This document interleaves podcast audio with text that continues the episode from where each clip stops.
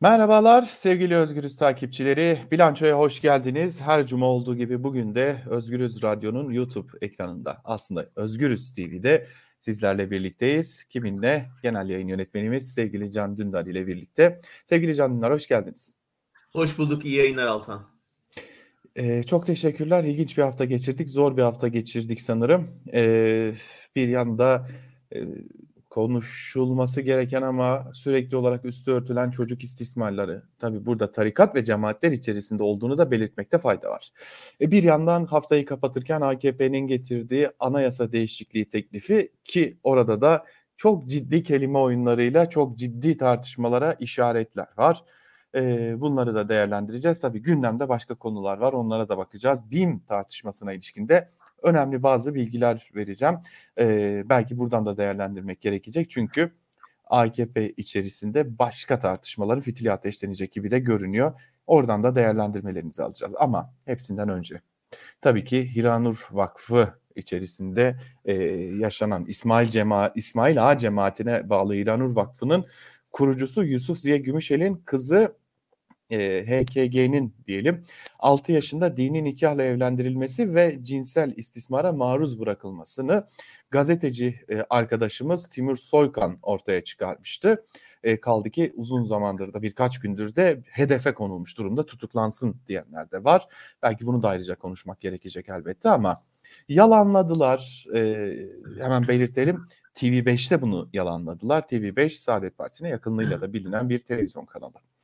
E, ardından da şikayet dilekçesi ortaya çıktı. E, 6 yaşında dini nikahla e, evlendirilen demek belki doğru değil ama hadi onların e, hedefiyle konuşacak olursak e, istismara maruz bırakılan e, kadının e, şimdi artık yaşını aldığı için söylüyoruz e, yaptığı başvuru dilekçesinin e, görüntüsü, görüntüsü ortaya çıktı. Dilekçede aynen şu ifadeler yer alıyor. Açıklama 6 yaşımda dini nikahla evlendirildim. 6 yaşından itibaren resmi nikahım kıyılana kadar her gün tecavüz etti bana eşim diyor. Biz bunu e, çok defalar yaşadık ama bilmiyorum bir şey değişecek mi elbette ama bu tabloyu nasıl değerlendiriyorsunuz sevgili Can Bunlar? Bence çok önemli. Yani bir defa şu istismar falan değil bu. Bildiğiniz sapıklık. Ve e, da ben bir dönüm noktası olduğunu düşünüyorum. Gerçekten e, bireysel bir şey değil. Sisteme dair bir sorun olduğu çok net çıktı ortaya bu sefer. Yani bu bir e, herhangi bir e, işte sapıklık vakası değil. Bu e, sistematik bir yıllara dayanan, belki çağlara dayanan bir sistemin geldiği nokta ve büyük bir toplumsal infial oldu. Yani çünkü ortada bir kız çocuğu var, ortada karşısında koca bir tarikat var. E, o tarikata sahip çıkan bir devlet mekanizması var ve bir kadının çığlığı var. Ve o kadının çığlığını biz bir gazeteci sayesinde duyduk ve şimdi toplum irkildi. Bu e, yani her toplum içinde bu tür sapıklıklar olabilir. Belki bir yerde şey karşılanabilirdi. Ya böyle bir şey var bunu cezalandıralım ve bir daha olmaması için elimizden geleni yapalım. Burada onu aşan bir şey oldu. Olan şey şu. Tarikatlar sustu. Ee, sahiplenemediler de ama kınıyamadılar da. Ve böylece aslında şu çıktı ortaya. Ee, böyle bir şeyi bile böyle bir şeye bile göz yumabileceklerini gördük. Siyasal İslam'ın, tarikatların. Sevgili Can Dündar, bir ses problemi yaşıyoruz sanırım. Sesinizi alamıyoruz şu an itibariyle. Peki ben ben tekrar bağlanmaya çalışayım. Başka bir yerden bağlanıp devam edelim. Tamam. Ee, biz o arada şimdi bir video ekrana getirmek istiyorum ben. Bu arada Can Dündar e, yeniden bağlanana kadar o video çok önemli. Çünkü bu konunun ne kadar sistematik hale getirildiğini göstermek namına e, onu da göstereceğim. Bu arada sevgili Can Dündar'ın sesini şimdi alıyoruz. Duyuyor musunuz? Evet şimdi alıyoruz. Tamam tekrar bir sorun olursa yine bağlanırım. Tabii senin videodan önce şunu söyleyeyim. Burada meselenin aslında bir aile meselesi, bir kadının, genç bir çocuğun, bir küçük çocuğun meselesi olmadığı şuradan anlaşıldı. Bu sistematik işleyen bir mekanizma. Yani şunu gördük. Bu doğal karşılanıyor o kesimde. Yani iki Türkiye çok net çıktı. Bir kesim bunu doğal karşılıyor. Yani 6 yaşında bir çocuğun evlendirilmesi onlara tuhaf gelmedi. Bu normal bir şey gibi karşılandı. Ta ki e, hükümet sözcüsü bir tepki ver, yarım tepki verene kadar. O zamana kadar ne doğru dürüst haber yaptılar, ne tepki gösterdiler, ne Diyanet'ten ne hükümetten doğru dürüst bir tepki duymadık. Bu, bunun adı sahiplenmedir. Bu kültürel bir mevzu, bu siyasal bir mevzu, bu toplumsal bir mevzu. Yani burada gerçekten toplumun neye hapsetmek istediklerini çok net gördük. Kadın hiçbir hükmü olmasını istiyorlar. Daha çocuk yaşta e, esir alınmasını istiyorlar. Bir erkek toplumu yaratmaya çalışıyorlar ve bir şeriat toplumu yaratmaya çalışıyorlar. Bunun başka açıklaması yok. Burada her türden işte ya tarikatlar yasaklansın diyenlere karşı çıkan liberal görüşler vardı. Ya işte yasaklarsak yer altına iner daha tehlikeli olurlar filan. Şunu gördük. Güçlendikleri zaman hükümete yetki edebiliyorlar. Yasaları değiştirebiliyorlar. Medyayı satın alabiliyorlar. Hakimleri etkileyebiliyorlar. Savcılara baskı kurabiliyorlar. Ve gerçekten bütün sistem bir 6 yaşında kız çocuğunun yaşadığı trajedi bütün sistemin nasıl şeriatçıların eline geçtiğini gösterdi bize. Ve o tek kadının mücadelesi gerçekten şapka çıkarmak lazım. Dilerim bir gün çıkıp bütün yaşadıklarının net, bütün olanca netliğiyle savcıyı anlattığı gibi kamuoyuna da anlatır. Çok daha etkili olur. Bu bence e, bugüne kadar e, siyasal İslam'a vurulan en büyük darbelerden biri. Onun vurduğu darbe. Çünkü çok ağır bir travma yaşamış. E, ve 6 yaşında bunu yaşıyor olması, yaşamış olması toplumu gerçekten silkeledi ve kendine getirdi. Şimdi e, işte kendilerince kınıyor gibi yapmaya başladılar son birkaç gündür ama son iki yani o ilk iki günkü suskunluk bir şekilde o kabullenme bir şekilde bunu bir yaşam tarzı olarak anlatma çabası ya da bunun bir işte istisnai örnek olarak sunulma çabası hepsi bence bizi nasıl bir hayata, nasıl bir Türkiye'ye sürüklediklerini çok net ortaya koydu. Şimdi bu söylediklerinizden çok sayıda başlık çıkıyor elbette bunları da konuşmak gerekecek. Ee, bu tarikatların yer altına çekilmesi, hoş şimdi yeraltı faaliyeti yürütmüyorlar mı diye bir soru soracağım e, ilerleyen dakikalarda. Çünkü e, Diyarbakır özelinde Türkiye'ye yayılan bir medreseler ağı var onu da konuşmamız gerekecek bunun paralelinde. Ama öncesinde e, Hüdapar Genel Başkanı'nın bu konuya ilişkin yaptığı değerlendirmeyi ben izlemek e, istiyorum, iz, izlemenizi istiyorum. Çünkü e, tam da bu onaylama hali, bir dayanışma halinin de bir e, göstergesi gibi. Çocuk yaşta evliliklere izin vermesi konusunda neler düşünüyorsunuz? Kaç yaşında çocuk, neye göre çocuk, kime göre çocuk? Şimdi bazıları 20 yaşındadır ama hala çocuktur. Bazısı 15 yaşındadır ama olgundur. Kişi psikolojik ve biyolojik olarak kendisini evliliğe hazır hissediyorsa, ebeveyni de bunu uygun görüyorsa bence daha erken yaşlarda evlenebilmelidir. Daha erken yaşlarda evlenebilmeliler. Şimdi bu söz şunu doğuruyor. Ebeveyn baskısı ki bu Hiranur Vakfı meselesinde de gördüğümüz durumla benzer e, çocuğun özgür iradesinin, hür iradesinin olmadığını bütün pedagoglar kabul ediyor. Yönlendirmeye açık olduğunu bütün pedagoglar kabul ediyor. Hani deniliyor ya kime göre çocuk, neye göre çocuk? Kanuna göre çocuk, yasaya göre çocuk, pedagojiye göre çocuk sanırım. E, bu dayanışma halini ben biraz daha açıklamanızı isteyeceğim. Bu e, birbirine bu kadar e, yeri geldiğinde birbirlerine çok sert sözler söyleyenler neden bu ara bu noktaya gelince bir birlikte mücadele haline girişiyorlar? Bam teli burası çünkü. Bam teli şu e, yani iki Türkiye var. Birisi gerçekten bir İslami yaşam modelini kendine esas alan, kadınları evde kapalı kuluçka makineleri gibi gören bir erkek toplumu hayal ediyor. Çok eşli erkekler için çok eşli bir toplum. Kadının hiçbir ne mirastan gelen ne vesayetten gelen e, varis haklarının olduğu, ne okumasına imkan olan, e, çocuk yaşta evlendirildiği ve çocuk yapmakla görevlendirildiği bir toplum hayal eden bir siyasi İslami retorik var. Ve bu, bu riske girdiği zaman, burada bir tehlike gördükleri zaman, çünkü uzun zamandır bu yönde yürüyorlar, anında kenetlendiklerini gördük. Ben e, Erdoğan'ın sessizliğinden de bunu anlıyorum. Bunca zaman bu konuda ses etmemesinden. Diyanet'in burada din hedef alınıyor açıklamasından da bunu anlıyorum. E, burada kenetlendiler. Çünkü öbür Türkiye bütün bunlara karşı yani kadın hakları, çocuk hakları, aileden anladığı anlaşılan şey, kadının özgürlüğü, kadının yaşam içinde yer bulması, bütün bunlara dayalı bir modern, çağdaş, e, laik toplum hedefliyoruz. Ve şimdi burada bir çocuğun bedeni üzerinde toplumun tartıştığı şey aslında biz nasıl bir Türkiye'de yaşayacağız? Böyle e, kadını yok etmeye, onu hiçe saymaya, çocuklara tecavüz etmeye meyleden bir ülkede mi yaşayacağız? Yoksa gerçekten kadının toplumda yerini aldığı laik, demokratik bir ülke mi özlüyoruz? Şimdi önümüzdeki seçim bunun seçimi. Elbette bunun da kavgasını verecekler şeyde, seçim kampanyasında. Bunu da konuşuruz.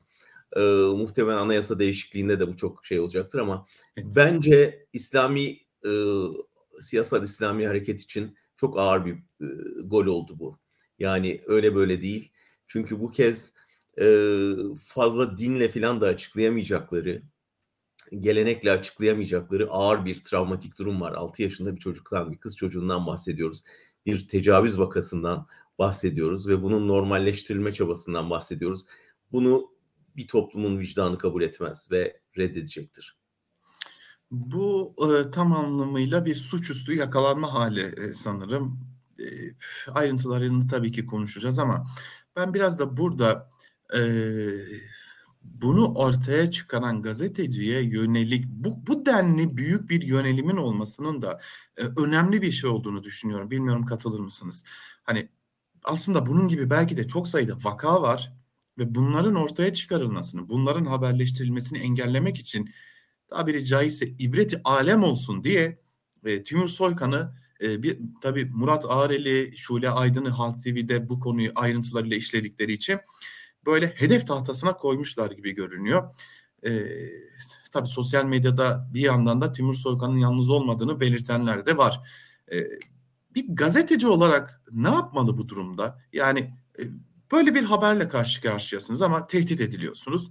E, bunun üstesinden nasıl gelmeli? Belki bizleri izleyen mesleğe yeni başlayan, başlayacak arkadaşlarımız da vardır. Onun için soruyorum bunu.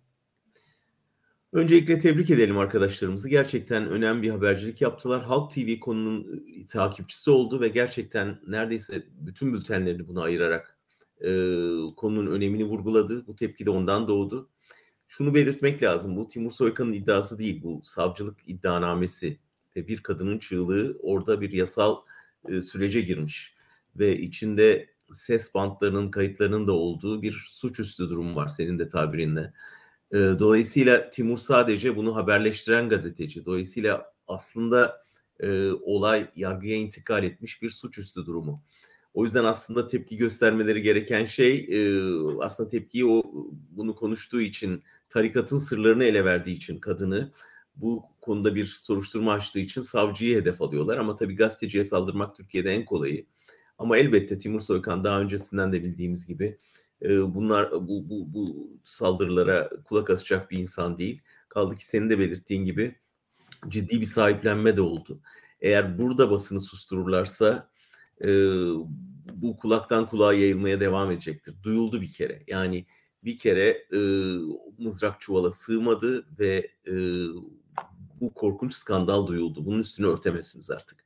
Şimdi AKP sözcüleri mecliste görüyorum işte bunun üstüne gidilmesi lazım falan diye yavaş yavaş şeyi fark ettiler toplumdaki dönüşümü. Bakın bu, bu çok önemli çünkü bugüne kadar e, bir şekilde sahipleniyorlardı. Birden AKP şeyi gördü, toplumsal tepkinin büyüklüğünü gördü ve e, biz buna şiddetle karşı çıkarız. Çocuklar var söz konusu falan diyerek bir şekilde e, biz bu pisliğe dahil değiliz görüntüsü vermeye çalıştılar.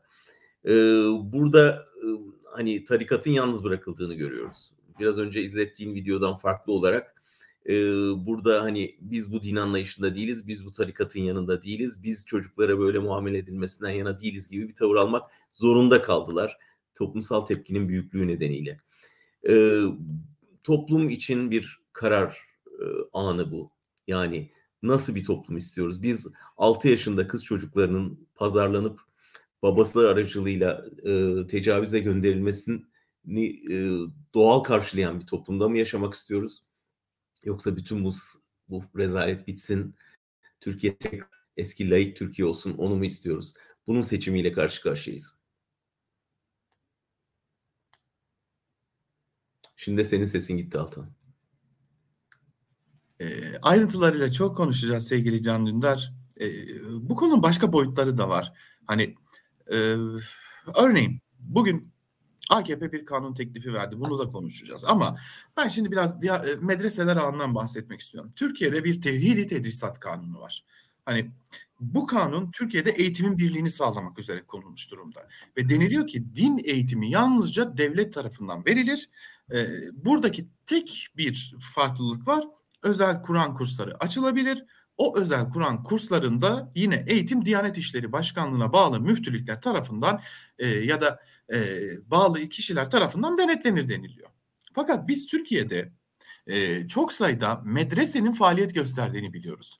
Hani bunu bir e, gözleme, bunu bir tahmine, bunu bir e, nasıl derler bir öngörüye dayandırmadan söylüyoruz. Bu yapıların medrese olduğunu da üstelik biz değil o illerin mülki idare amirleri söylüyor. Ben şimdi Diyarbakır ilinden bir vali yardımcısının sadece birkaç tweetini ekranlarınıza getirmek istiyorum müsaadenizle. Ardından yorumunuzu alacağım. Çünkü bu tweetler çok önemli. Mesela o tweetlerden biri şu. Abdullah Çiftçi, Diyarbakır Vali Yardımcısı aynı zamanda kayyum atanan e, Diyarbakır Büyükşehir Belediyesi'nin genel sekreteri. Diyor ki biz bir yol yaptık. Bu yol e, bir medrese yolu ve bunu sosyal medya hesabından paylaşıyor kendisi. E, ve bunun gibi çok sayıda tweet'i var onu belirtelim.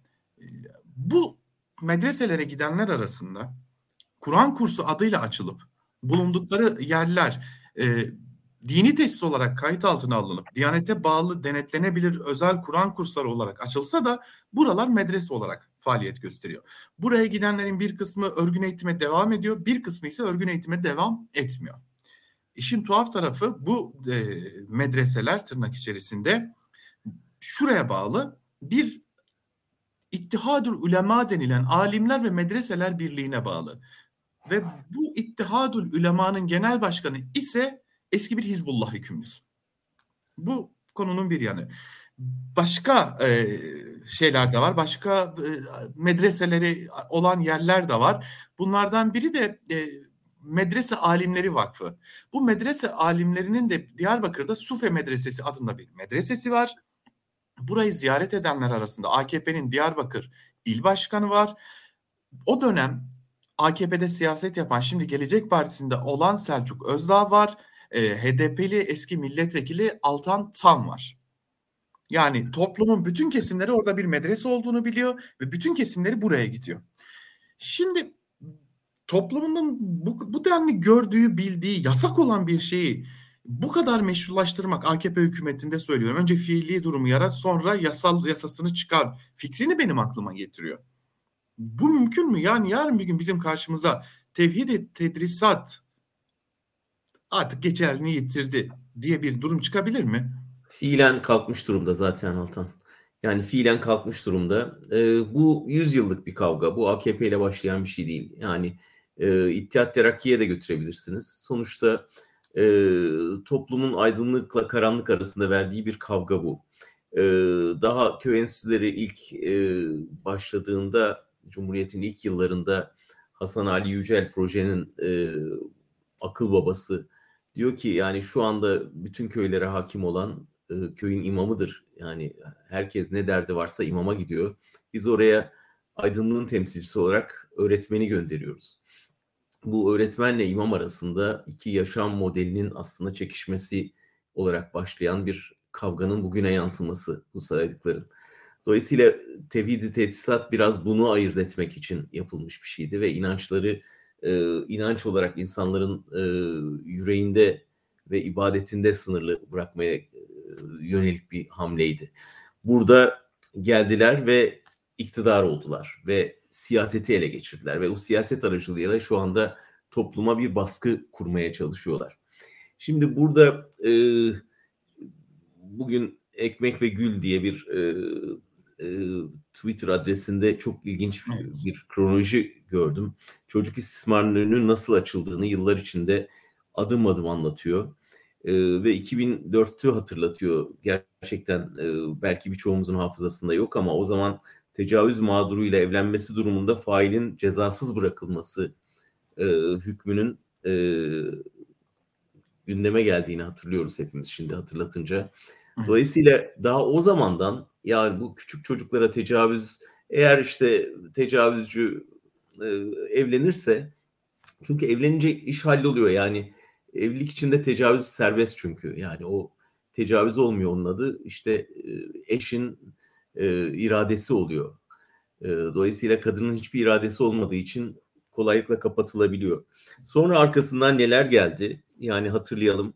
4 yıldan sonra kız çocukların okuldan alınmasına izin veren yasal düzenleme geldi. Sonra e, Kur'an kursu açmayı e, suç olmaktan çıkaran illegal e, çı- çıkaran yasalar geldi, düzenlemeler geldi. Sonra e, resmi nikah meselesi geldi. Dini nikahın resmi nikahsız e, suç olmaktan çıkarılması düzenlemesi geldi. Yıllara baktığında son 15 yılda adım adım aslında bir şey ördükleri çok net görünüyor. Yani bu bir tesadüfen olmuş bir şey değil. Bir adım adım kurulan bir sistemin bugün geldiği nokta ve o kadar ki neredeyse her yıl bir yasal düzenlemeyle bunun önü açılmış. Yapılmak istenen e, modern batılı anlamda laik düzeni şey yapıp ortadan kaldırıp eski dini rejimi Osmanlı'dan kalan aile rejimini yeniden restore etmek.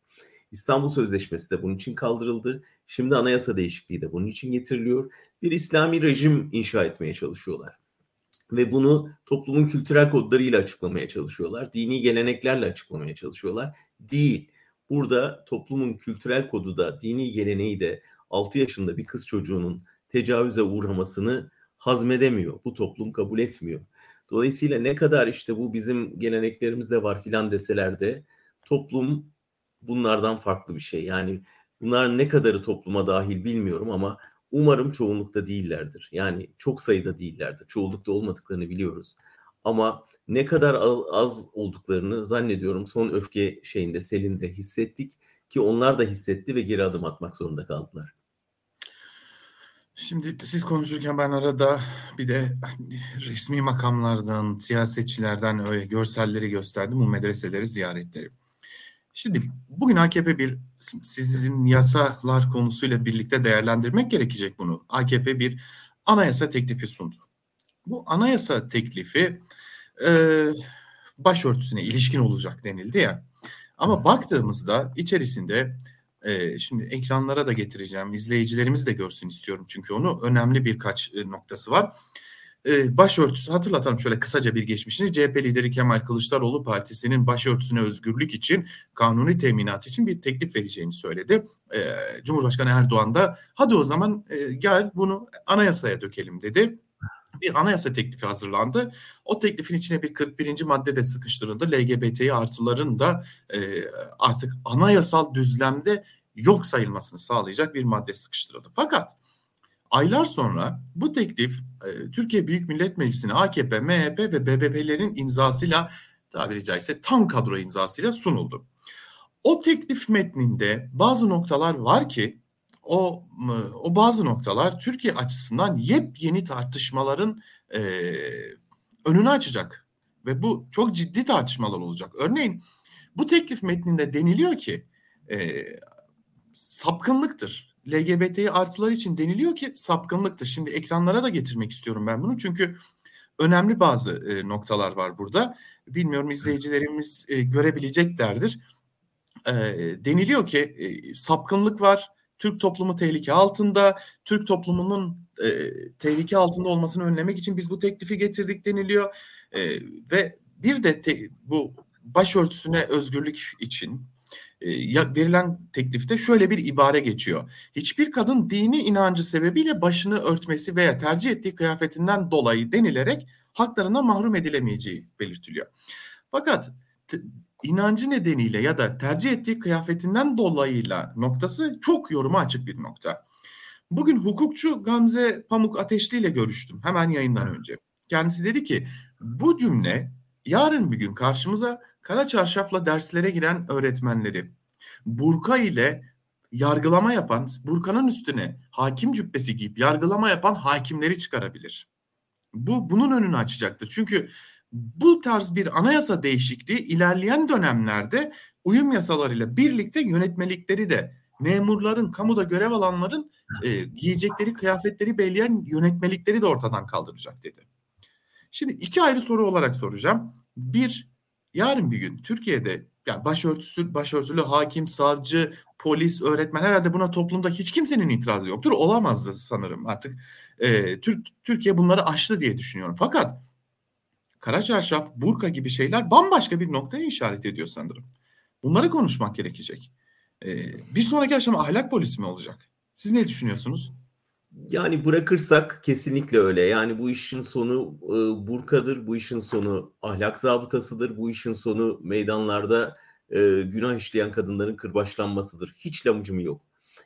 Yani çok net. Bu Afganistan'da gördük, İran'da görüyoruz. Yani bu siyasal İslam'ın vardığı yer burası. Bunu artık tartışacak bir şey yok. Gözümüzün önünde yaşanıyor ve adım adım ilerleyen bir mekanizma bu. Yani şöyle bir talihsizlik oldu AKP açısından. Adım adım ördükleri bir şey. Belki anayasa er, şeyin Kılıçdaroğlu'nun verdiği pasla bu anayasa değişikliğini getirmek ve seçim kampanyasında kullanmak için fırsat yakalamışlardı ki Timur haberi patladı. Ve bir anda kamuoyu tersine döndü. Bence e, bu ikisinin peş peşe gelmesi bizler için büyük şans. Tabii ki kötü bir olayla olması açısından üzücü ama toplumun gözünü açması açısından çok önemli. Ee, AKP için büyük talihsizlik. Çünkü toplum ne yapmaya çalıştıklarını çok net gördü. Bu anayasa taslağı filan. Yani burada tehdit altında olan artık başörtülü kadınlar değil, türbanlı kadınlar değil. Tehdit altında olan bu toplumun e, modern kesimleri, bu toplumun laik, laisizmi, bu toplumda işte şortla sokağa çıkan kadınlar, bu toplumda LGBTİ yaşam tarzında yaşayan insanlar, bu toplumda kısa kollu giydiği için sokakta saldırıya uğrayan devlet dairesine sokulmayan insanlar tehdit altında. Asıl onları koruyacak bir şey yapmak lazım. Ve bir sapkınlık varsa şu anda gözümüzün önündeki tek sapkınlık 6 yaşında bir kız çocuğunu e, evlilik adı altında tecavüze zorlamak baba eliyle. Bu sapkınlıktır işte. Bu sapkınlıkla uğraşmak lazım. Bunun için anayasa değiştirmek lazım. Bunun için yasaları değiştirmek lazım. Bunun için kafaları değiştirmek lazım. Ve şimdi hepimizin muhalefetiyle, iktidarıyla, iktidar gelmiyorsa muhalefetiyle bunun için seferber olup çalışıyor olmamız lazım. Ne başörtüsü? Neden bahsediyoruz? Çocuklar tecavüze uğruyor. Giyim kuşam özgürlüğü ise burada sokakta e, insanlar otobüsten indiriliyorlar. Sokakta yürümelerin imkansız hale geldi. Yani İstanbul'da ne çok arkadaşımız var ki ben artık şortla sokağa çıkmaya korkuyorum diyen. Hangi kadın tehdit altında hissediyor da kendini böyle bir anayasa değişikliğine gerek duyuluyor? Elbette bütün tuzak bu milliyetçi dalgayı yaratamadılar. Suriye operasyonuna Amerika izin vermedi. Bayraklar açılamadı. Şimdi o zaman din kanadından yürüyelim. Bu başörtüsü meselesini getirelim. Nasıl olsa CHP itiraz edecektir. Dolayısıyla biz onları din düşmanlığıyla suçlarız. Burada bir tek din düşmanı var e, şu olayda gerçekten halkı e, dinden soğutmak diye bir suç varsa şu anda bu tarikatın işlediği suç budur. Ve yani hiçbir ateist bunu yapamazdı herhalde bu kadar güçlü bir şekilde. E, şu yaptıkları yani buna e, bir sapıklığa sahip çıkmaları ve bunu normalleştirmeye çalışmaları gerçekten halkı dinden soğutmak değilse nedir? Dolayısıyla ben aile tehdit altındaysa evet işte aile burada tehdit altında aile böyle bir yaşam tarzı, böyle bir model, kadını hapseden, kadını bir kuluçka makinesine dönüştüren ve 6 yaşından itibaren tecavüzü normal gören bir zihin tarafından eğer aile tehdit ediliyorsa evet orada hepimizin aile değerlerini savunmamız lazım. Ama burada niyet başka ve bu niyet ne yazık ki şimdi bununla çakışması nedeniyle son derece tarihsiz bir şekilde yenilmeye mahkum. Evet şimdi bir başka husus yine bu e, teklifle ilgili diyeceğim. Bir başka husus da şu. De, yine görüştüğüm hukukçu e, Gamze Pamuk Ateşli diyor ki bakın burada bu teklifte bir kadın bir erkek denilmiyor. Yarın bir gün bunun tartışmaya açılmayacağının garantisi yok. Medeni Evet, kanun. kadın ve erkek diyor. Yani yeter ki aynı cinsten olmayın ama kaç tane olursa olsun. Evet. İkinci bir nokta. LGBT artılar için Türk toplumunun ter- tehlikeye atmaları, sapkınlık, çürümüşlük olarak nitelendirmeleri de yarın bir gün Türk Ceza Kanunu'nda LGBT artı olmanın bir hapis cezası gerektirmesine dair de bir düzenlemenin önünü açabilecek bir e, teklif metni deniliyor bu. Bu da apayrı bir nokta.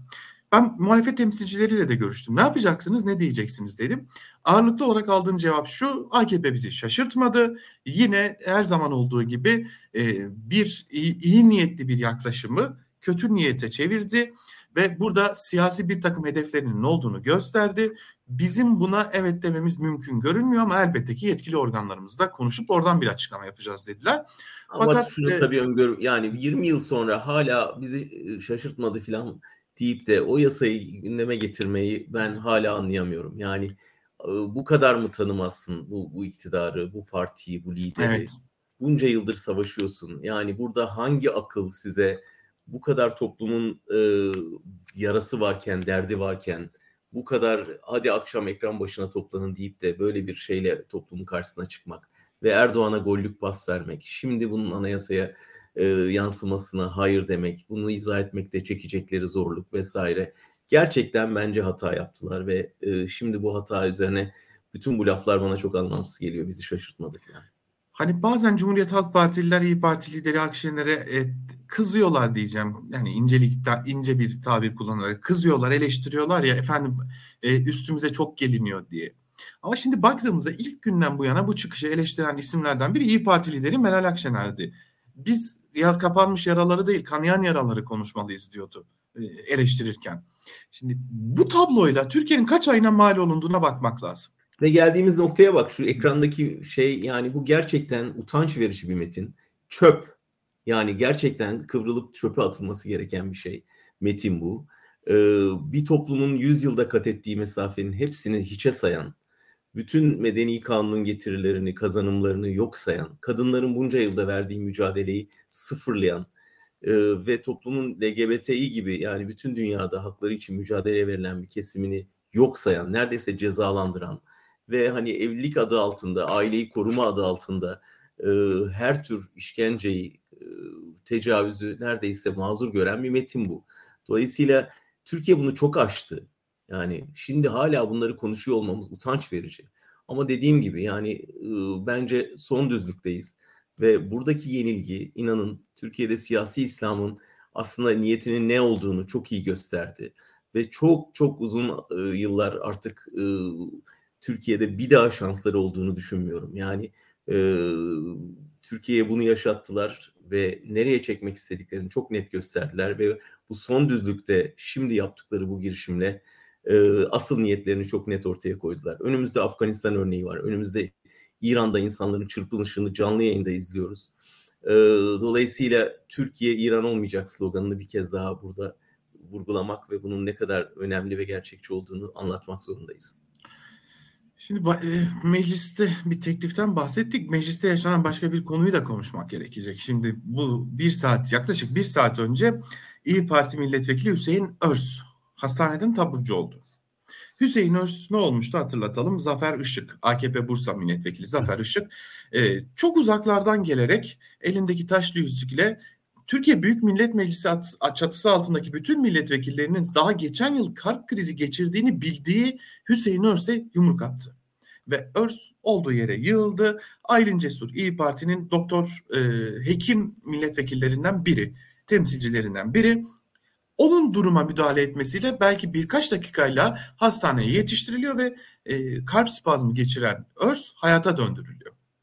Türkiye Büyük Millet Meclisi'nin çatısının altında bunlar yaşanıyor. Sonra e, Bilal Çelik'e, gazeteci Bilal Çelik'e konuşuyor Zafer Işık ve diyor ki özür dileyecek bir şey yok ki. Niye, niye özür dileyeceğim? E, bunlar olabilir şey, şeyler deniliyor. E, Örs bugün hastanenin taburcu olduğunda da şunu demiş. Meclis yumruk atma yeri değil hizmet etme yeridir. Şimdi biliyoruz Türkiye tarihinde meclis koridorlarında 1925'ten bugüne kadar 3 ölüm gerçekleşti. Ya 2022'nin Türkiye Büyük Millet Meclisi'nde bütçe görüşmelerinde AKP'nin bu duruma düşmesinin ya da bunu özellikle öne çıkarmasının sizce esas gerekçesi ne olabilir? Kaybetme paniği. Yani fark ettiler erime ve yani o üstten bakan tavır e, kayboldu. Panik başladı.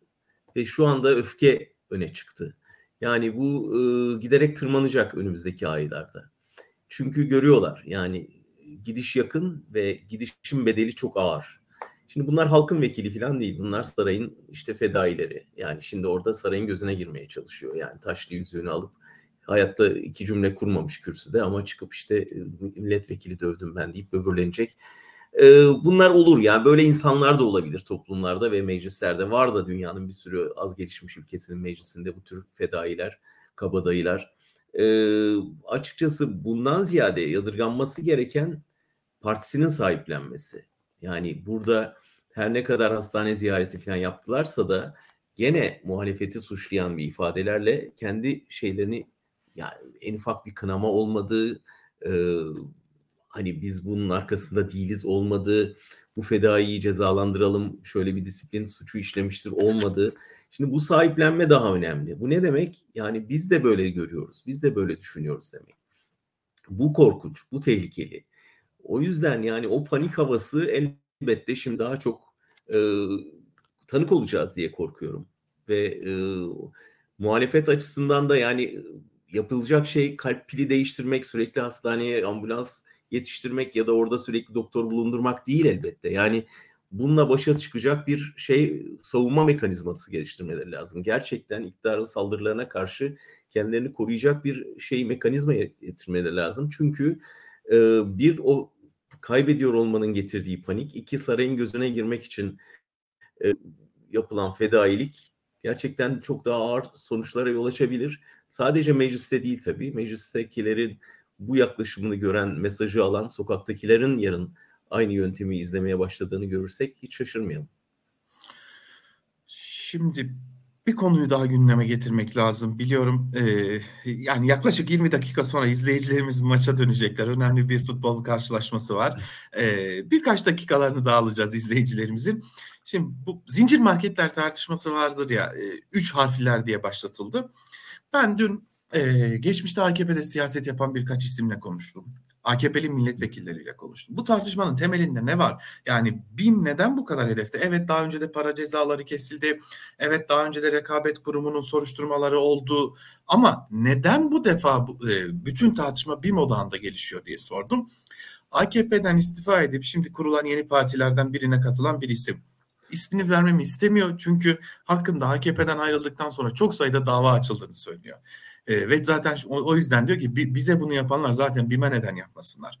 Diyor ki Turkuaz grubu biliyorsunuz e, eski Hazine ve Maliye Bakanı Berat Albayrak'ın ağabeyi e, Serhat Albayrak'a ait. Sabah, A Haber gibi, Yeni Şafak gibi, Yeni Şafak gibi bir takım medya e, organları buradan faaliyet gösteriyor. Takvim gibi, fotomaç gibi. Deniliyor ki 2019 yılında e, BİM'den kendi belirledikleri bir fiyata reklam anlaşması imzalamak istiyorlar.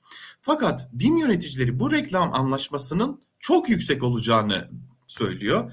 Kabul etmiyor. Kabul etmediklerinin hemen ardından da sabah A Haber BİM'in fırsatçı olduğunu, dolandırıcı olduğunu, yüksek karlar elde etmeye çalıştığını şeklinde yayın yapıyor. Bunun üzerine Galip Aykaç e, bu Topbaş'a bildiriyor durumu. Topbaş e, gidip Cumhurbaşkanı Erdoğan'a bu şikayetini iletiyor. Bir anda yayınlar kesiliyor.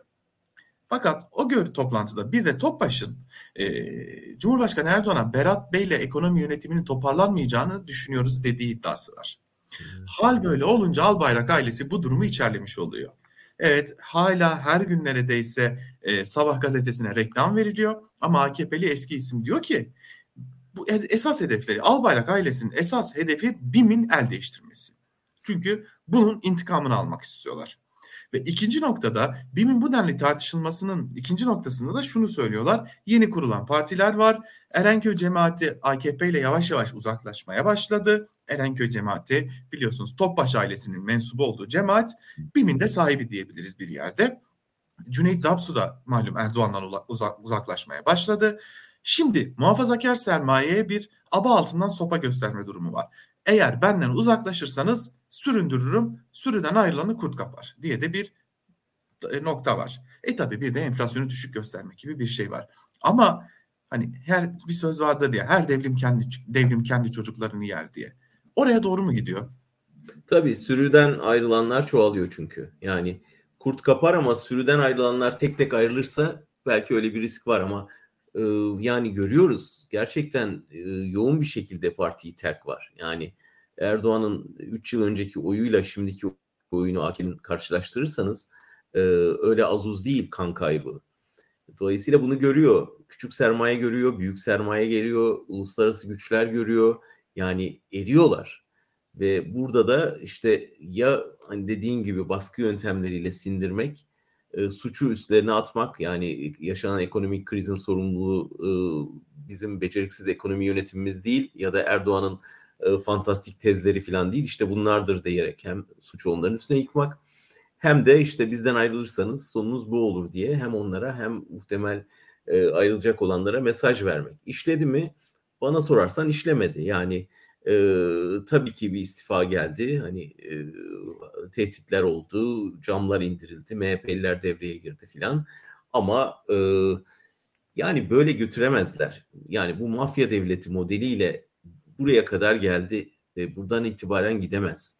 Dolayısıyla bu geçtiğimiz hafta gerçekten kritik bir haftaydı birçok açıdan ve e, AKP'nin yenilgiyi tattığı kamuoyu önünde e, ve o yenilgi karşısında paniğe kapılıp saldırganlaştığı bir hafta oldu. E, ben önümüzdeki e, haftalarda bu şeyi öfkenin artabileceğini görüyorum. Ama bir yandan da her öfke artışı yeni bir erimeyi beraberinde getirecektir diye düşünüyorum. Şimdi yavaş yavaş kapatacağız. Kapatmadan pek medyada yer almayan bir bilgiyi paylaşayım burada. Vakay adiyeden olduğu için olsa gerek. Avrupa Konseyi Bakanlar Komitesi dün bir toplantı gerçekleştirdi. Bu toplantıda e, Selahattin Demirtaş'ın da durumu ele alındı ve o toplantının sonuç bildirgesi dün yayınlandı. E, ve Avrupa Konseyi Bakanlar Komitesi bir kez daha Selahattin Demirtaş'ın derhal tahliye edilmesini ve aynı delillerle tekrar tutuklanmasına ilişkin Anayasa Mahkemesi'nin elinde 3 yıldır bekleyen dosyanın da ahim kararındaki 18. madde tespitlerine uygun bir karar vermesini istedi. Yani Demirtaş siyasi gerekçelere tutuklandı tespitiyle AYM'nin de bir karar vermesini istedi. Ee, avukatlarına sordum hemen yayından önce bu ne anlama geliyor diye. 3 ayda bir bu kararı alıyorlar zaten. Kuvvetle muhtemel bu karar uygulanmazsa Mart ayında da bu kararı alacaklar dedi. Ee, bir anlamı var mı sevgili Can? Yani şu an açıdan anlamı var. Avrupa'nın ne kadar aciz, ne kadar kendi değerlerini savunmakta e, beceriksiz ve ne kadar aslında kendi çıkarına geldiğinde e, her tür değeri bir kenara bırakıp bir otokratı savunur hale geldikleri, harekete geçemedikleri, dolayısıyla hani Avrupa'nın dünya siyasetinde hiçbir ağırlığının kalmaması vesaire bunları göstermesi açısından ibret verici. Yoksa elbette hiçbir anlamı yok artık bütün bu kınamaların filan hiçbir hiçbir geçerliği, hiçbir anlamı, hiçbir etkisi yok. Evet, şimdi yavaş yavaş noktalayalım programımızı. 45 dakikalık uzun bir program yaptık. Haftaya Cuma günü yine burada olacağız. Özgürüz Radyo'da olacağız. E, kapatırken de şunu belirtmekte fayda var. Türkiye bir seçime gidiyor. Biz de Özgürüz Radyo olarak yolumuza devam etmek istiyoruz. Özellikle bu seçim döneminde yol, yolumuzu aydınlatmak, e, e, kamuoyunda tartışılmayanları konuşmak istiyoruz. Aramıza yeni programcılar katılsın istiyoruz ama bunun olabilmesi sizin desteklerinizle mümkün olacak. Çünkü e, biz herhangi bir kuruma, herhangi bir tırnak içerisinde söyleyeceğim bunu patrona bağlı değiliz. Gazetecilerin e, yönettiği bir medya organıyız. E, ve tabii ki sizlerin destekleriyle ayaktayız. Katıl butonuna tıklayarak, stickerlarla, internet sitemizden özgürüz7.org'dan e, bizlere bağış yaparak da ayakta kalmamızı sağlayabilirsiniz. Aydınlık bir Türkiye için diyeyim ve son sözü kapatmadan Can Dündar'a vereyim. Evet Altan güzel bir final yaptın sen aslında. Gerçekten bu öfke seli büyürse e, seçim öncesi medyanın tamamen susturulması gibi bir seçeneğin de söz konusu olduğunu unutmasın dinleyicilerimiz, izleyicilerimiz ve orada bizlere çok önemli görevler, sorumluluklar düşecek. Buna hazırlık yapıyoruz. Çünkü bu seçim gerçekten e, herhangi bir seçim değil. Türkiye'nin önümüzdeki yüzyılını belki belirleyecek seçim. E, şuna karar verecek Türkiye. E, İran'ı görüyoruz. Kadınların ne çektiğini, nasıl direndiğini görüyoruz. İdam sehpalarının kurulmaya başladığını görüyoruz. Afganistan'ı görüyoruz.